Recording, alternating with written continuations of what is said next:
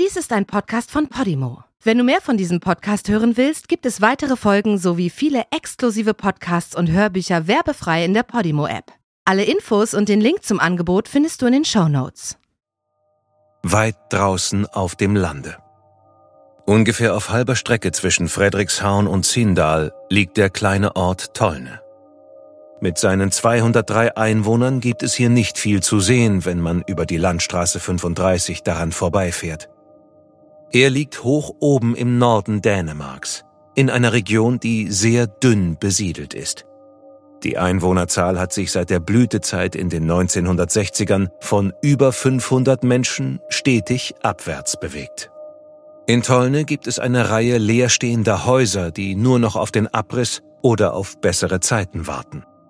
Man hofft auf Zuschüsse durch den staatlich gesteuerten Finanzausgleich für die dünn besiedelten Regionen.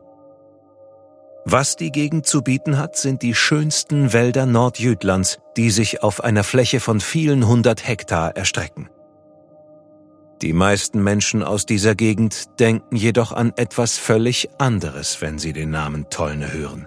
Sie denken an einen der kaltblütigsten Morde, den Dänemark je erlebt hat.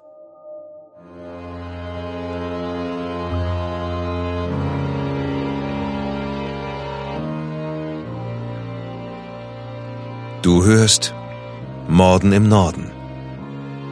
Eine Podcast-Serie über einige der aufsehenerregendsten Mordfälle Skandinaviens. Alle Fälle beruhen auf wahren Begebenheiten, recherchiert und nacherzählt von Janne Agard. Die hier dargestellten Abläufe basieren auf der Berichterstattung unterschiedlicher Medien zum Tathergang. Einige Details wurden ausgelassen, von der Beurteilung des Verbrechens und des Täters sehen wir ab, weil ein Urteil bereits durch die Justiz gesprochen wurde. Bedenke bitte, dass einige der hier geschilderten Details starke emotionale Reaktionen hervorrufen können. Besonders deshalb, weil es sich um das Leben und den Tod von echten Menschen handelt. An einem Tag im Januar 1988 betrat eine junge Frau das Polizeirevier in Jöring. In ihrer Tasche hatte sie ein kleines Stück Papier, auf dem drei Namen geschrieben waren. Tommy, Kim Olborg und Tony. Die Frau war gekommen, um der Polizei den Hinweis zu geben, dass ein Mann auf einem Landgut in der Gegend begraben worden war. Der Mann war der 39-jährige Tony Lauritzen. Und die beiden anderen Personen auf dem Zettel waren seine Mörder. Für die Polizei waren die Namen auf dem Zettel nicht unbekannt. Es kursierten schon länger Gerüchte über einen Mord in Tollne, der sich zwischen diesen alten Bekannten, die allgemein auch als Tollne-Gang bezeichnet wurden, zugetragen haben soll. Die Tollne-Gang terrorisierte die Gegend und veranstaltete große Partys auf einem heruntergekommenen Landgut. In der Zeit zwischen den Gefängnisaufenthalten verbreitete der Bandenführer Tommy und seine Gefährten, die aus Kim, mit dem Spitznamen Allborg und Tony Lauritzen bestanden, in der Gegend Angst und Schrecken. Sie waren Einbrecher, Erpresser und allgemein gewalttätig. Die Bande sorgte dafür, dass niemand es wagte, sie bei der Polizei anzuzeigen. Doch diesmal war es anders. Schon seit Monaten ging das Gerücht bei der Polizei um, dass es einen Mord in dem kriminellen Milieu um die Bande gegeben haben soll. Nun hatten sie einen konkreten Hinweis bekommen. Einige Wochen später kam eine andere Frau und erzählte, sie sei bei dem Mord in Tollne dabei gewesen. Diese Informationen reichten aus, um eine ordentliche Ermittlung einleiten zu können. Streifenwagen und Kriminalbeamte wurden zum vermeintlichen Tatort geschickt. Die Tollne Gang, angeführt von Tommy, war Ende des Jahres von der bekannten Adresse im Stenderup weggezogen als die Polizei dort eintraf, fanden sie eine niedergebrannte Ruine. Wahrscheinlich war das Feuer durch Brandstiftung entstanden. Übrig geblieben waren bröckelnde Wände, ein Carport und ein massiver Heizkessel. Eine Hundestaffel wurde eingesetzt, die die Umgebung durchsuchte. Die Polizeihunde waren darin geschult, dass sie bei der Witterung von Leichen oder organischen Spuren wie Blut und Sperma dies anzeigten.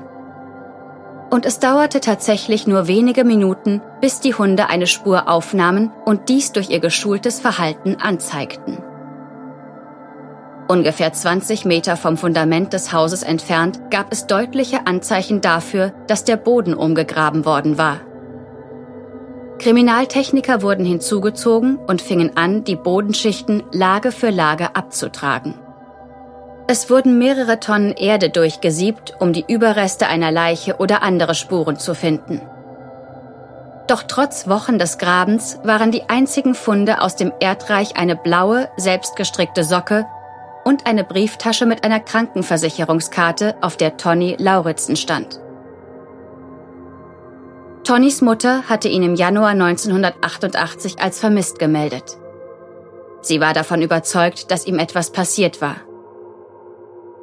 Hin und wieder kam er vorbei, wenn auch nur um nach Geld zu fragen.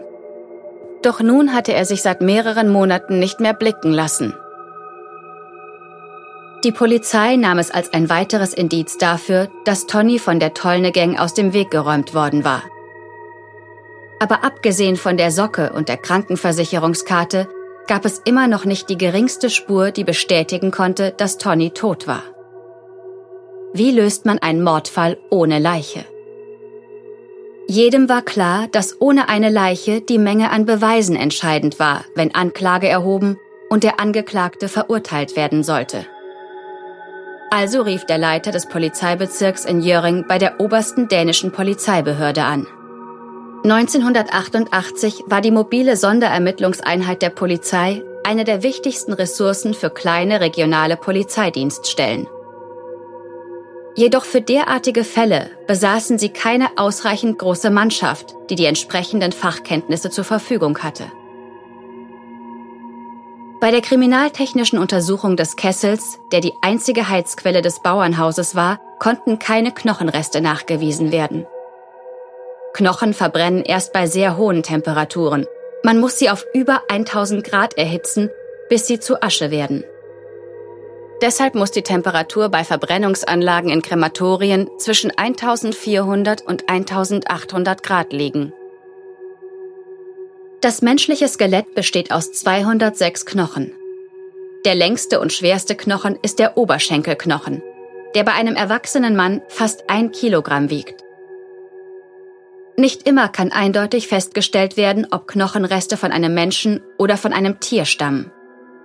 In den 1980er Jahren war die DNA-Analyse noch nicht besonders weit entwickelt, weshalb die professionelle Vorgehensweise bei der Identifizierung von Knochen darin bestand, sie in Augenschein zu nehmen und sie mit vorhandenen Knochen zu vergleichen. Grundsätzlich ist die Einäscherung einer Leiche eine sehr ineffiziente Entsorgungsmethode. Wie bereits erwähnt, erfordert es ausgesprochen hohe Temperaturen und die bei der Verbrennung entstehende Geruchsentwicklung wird in der Umgebung normalerweise bemerkt. Sowohl Nachbarn als auch Personen, die Verbindungen zur Tollne-Bande hatten, konnten sich an eine Nacht im April des Jahres zuvor erinnern, als von dem Kessel in der Behausung im Stenderup Way ein seltsamer Geruch ausging. Die Befragung von Personen aus dem Umfeld der Bande wurde fortgesetzt, während man das Betonfundament von dem noch vorhandenen Carport aushob und ins Labor schickte. Der alte Carport war nichts Besonderes. Er war von Kim Allborg und Tommy selbst aufgebaut worden und hatte das Feuer auf seltsame Weise überlebt, weil er etwas vom Bauernhaus entfernt stand. Der Leiter der Kriminaltechnik gab den Befehl, den Carport bei der weiteren Suche nach Beweisen abzureißen. Das Metalldach wurde abgerissen, die Holzelemente entfernt und das Fundament wurde ausgehoben. Alles wurde an die kriminaltechnische Abteilung weitergeleitet und die insgesamt 70 Kilo schweren Betonblöcke wurden ebenfalls an Spezialisten übergeben. Sie sägten die Blöcke in anderthalb Zentimeter dicke Scheiben. Bereits beim ersten Querschnitt konnte man etwas sehen. Zwischen der grauen, erstarrten Masse befanden sich kleine, weiße, zersplitterte Punkte. Und an einigen Stellen war sogar etwas zu erkennen, das wie der Querschnitt eines Knochens aussah. Die Analyse der Pathologie konnte bestätigen, dass es sich um die Reste eines Schädelknochens eines größeren Säugetiers handelte, wahrscheinlich der eines Menschen. Weitere bis zu zwei Zentimeter große Knochenreste eines Menschen waren im Zement vorhanden. Mit steigender Menge an Beweisen nahm die Polizei Tommy und Kim Alborg fester in die Mangel. Die beiden Männer behaupteten, sie wüssten nicht, wo Tony sei, und er habe sich freiwillig entschieden, die Bande zu verlassen. Doch so langsam zerfielen ihre Aussagen. Die Polizei hatte zudem eine Vielzahl von Hinweisen aus dem kriminellen Milieu erhalten und im Laufe der Monate gelang es den Sonderermittlern, die letzte Woche in Tonnys Leben zu rekonstruieren. Als Tony am 15. April 1987 das Grundstück im Stenderup Way in Tollne betrat, war er erst kürzlich aus dem Gefängnis entlassen worden und verbrachte seine ersten Wochen in Freiheit. Das Anwesen im Stenderup Way in Tollne war für ihn wie ein Strohhalm, an dem er sich in der neuen Freiheit festhalten konnte. Tommy und Tony waren etwa gleich alt und hatten sich während ihres Aufenthaltes im Staatsgefängnis in Horsens kennengelernt und angefreundet. Tommy hatte ihm dort die Adresse gegeben. Das Haus im Stenderup Way war Tommys Zuhause. Er lebte hier mit seiner Frau und seinen beiden Kindern. Aber Tommy ließ auch seine bedürftigen Freunde von Zeit zu Zeit hier einziehen. Und schließlich wurden sie zur Tollne Gang. Tony war klein, schlank und hatte dunkle Haare und braune Augen. Der größte Teil der Familie hatte ihn nach seinen zahlreichen Ausflügen ins Gefängnis aufgegeben. Es war bekannt, dass er gern mal einen über den Durst trank und dass er eine Vielzahl an Verurteilungen auf seinem Konto hatte. Tony hatte eine gute Idee. Er meinte, dass sich die Bande dem Drogenverkauf widmen solle, weil er eine absolut sichere Einnahmequelle darstellte. Tony hatte eine Kontaktperson im Ausland ausfindig gemacht und versuchte nun, die anderen davon zu überzeugen, dass Tollnes geografische Lage perfekt für den Vertrieb von Drogen nach Aalborg und Friedrichshauen geeignet war. Doch keiner der anderen hatte große Lust, an ihren gängigen Methoden von Einbruch, Erpressung und zufälligen Überfällen etwas zu ändern. Sie hingen oft vor der örtlichen Apotheke in Sindal herum wo sie den Kunden für den Eintritt in die Apotheke Geld abnahmen. Das Geld wurde für Partys im Bauernhaus und für Haschisch ausgegeben. Es wurde täglich mit vielen Besuchern und einer Menge Alkohol gefeiert. Auch der Neuzugang Tony, der von den anderen teilweise als nervig empfunden wurde, half kräftig bei dem Konsum mit. Doch Alkohol hatte die gleiche Wirkung auf Tony wie Benzin auf ein Feuer. Er sprang plötzlich auf und drohte jedem mit Prügel und Schlimmerem. Kim Alborg, der ebenfalls auf dem Bauernhof lebte, war besonders unzufrieden. Er war bisher nach Tommy die Nummer zwei in der Hierarchie gewesen, aber mit Tonnys Ankunft war alles auf den Kopf gestellt worden. Es war am Samstag vor Ostern, dem 18. April 1987, als Tony das letzte Mal lebend gesehen wurde. Tommy und Kim hatten ihn am späten Nachmittag total betrunken aus einem Taxi in das Bauernhaus geführt.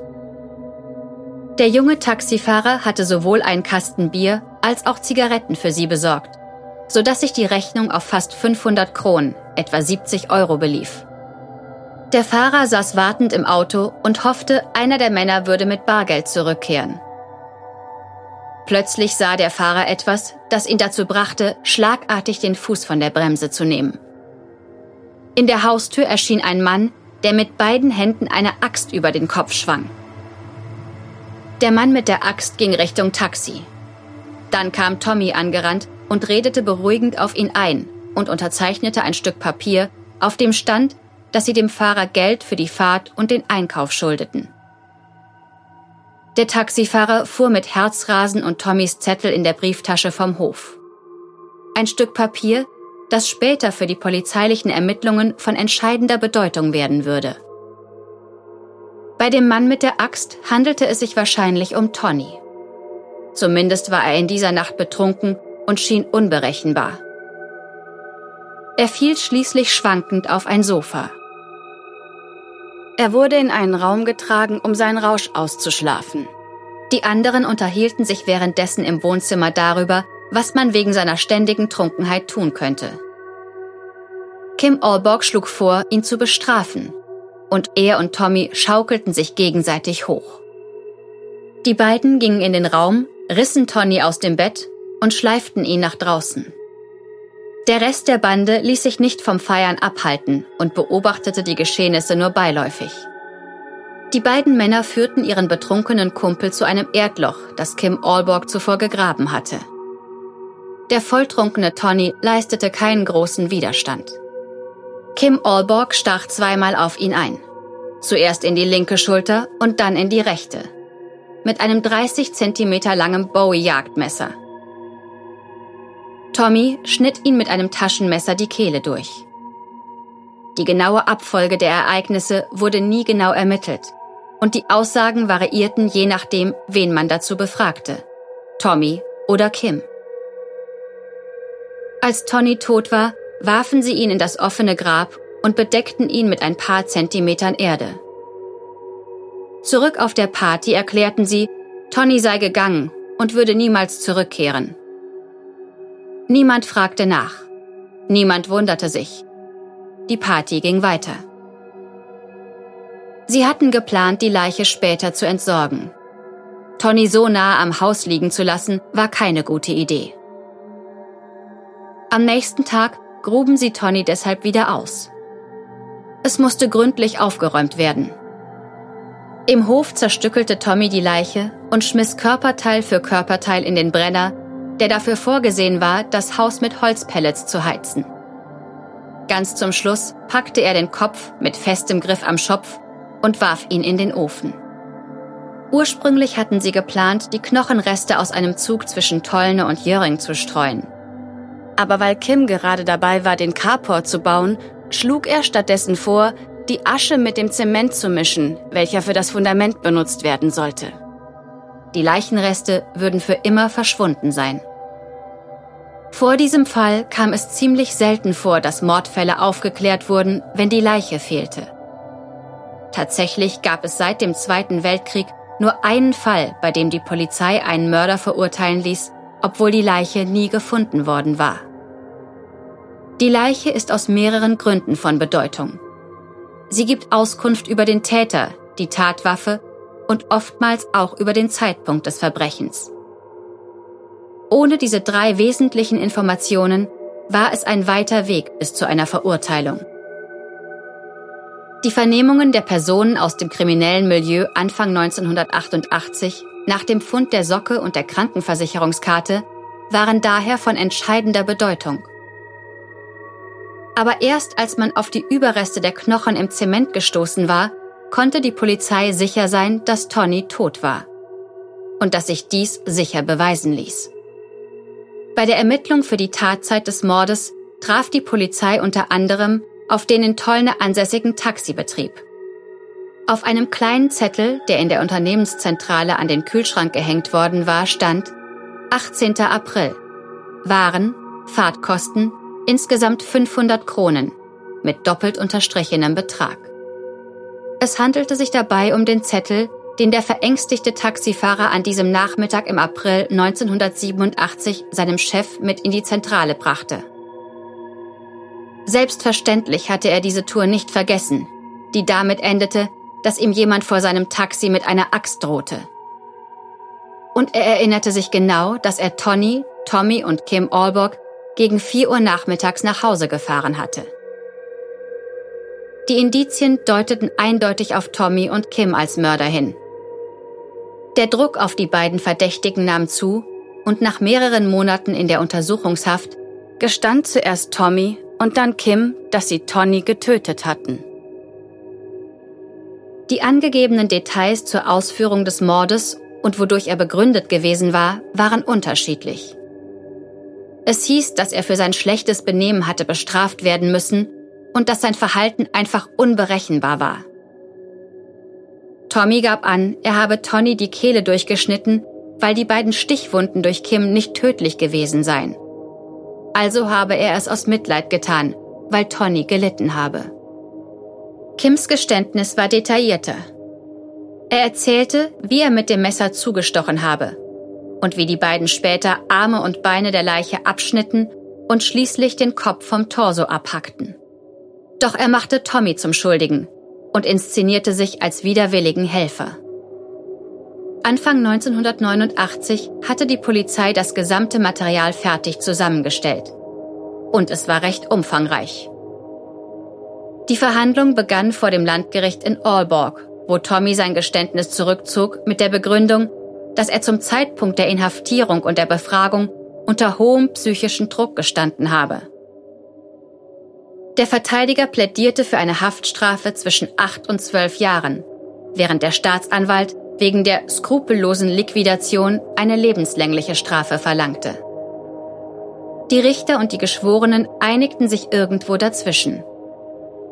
Die beiden Kumpel wurden zu 14 Jahren Gefängnis verurteilt, weil sie Tony getötet und den Körper anschließend respektlos behandelt hatten, also Leichenschändung begangen hatten, wie es in der Fachsprache genannt wird. Weder der Staatsanwalt noch die Verurteilten legten beim obersten Gerichtshof gegen das Strafmaß Berufung ein. Es war der Tollne-Gang gelungen, das Gebiet rund um Jöring jahrelang zu terrorisieren. Doch mit der Verhaftung von Kim und Tommy zerstreuten sie sich in alle Winde. Ein anderes Bandenmitglied wurde wegen des sexuellen Missbrauchs an seiner vierjährigen Stieftochter verurteilt. Der Rest zog aus der Gegend weg. Die Einwohner von Tollne konnten erleichtert aufatmen.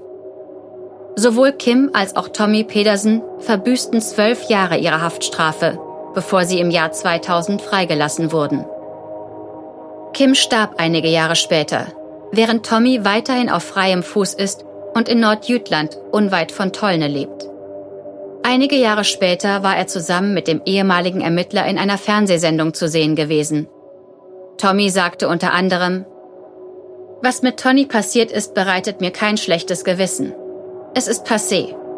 Und man sollte nicht zu viel über Dinge nachdenken, die in der Vergangenheit geschehen sind. Da würde man durchdrehen.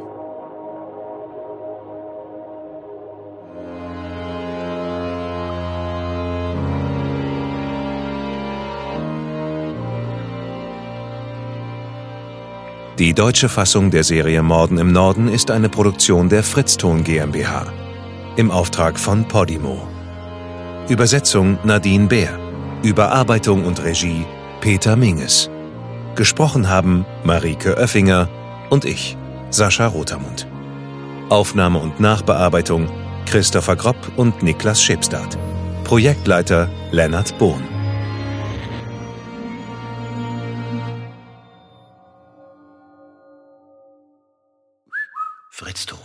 In der Podimo-App hörst du tausende Podcasts und internationale Hörbücher aller Genres. Dabei erhältst du personalisierte Empfehlungen und kannst deine Lieblingsinhalte auch offline hören. Ganz egal, ob zu Hause, in der Bahn oder beim Spazierengehen. Lass dich mit Podimo von spannenden Geschichten in den Bann ziehen, lerne etwas Neues oder hol dir Tipps für dein Familienleben.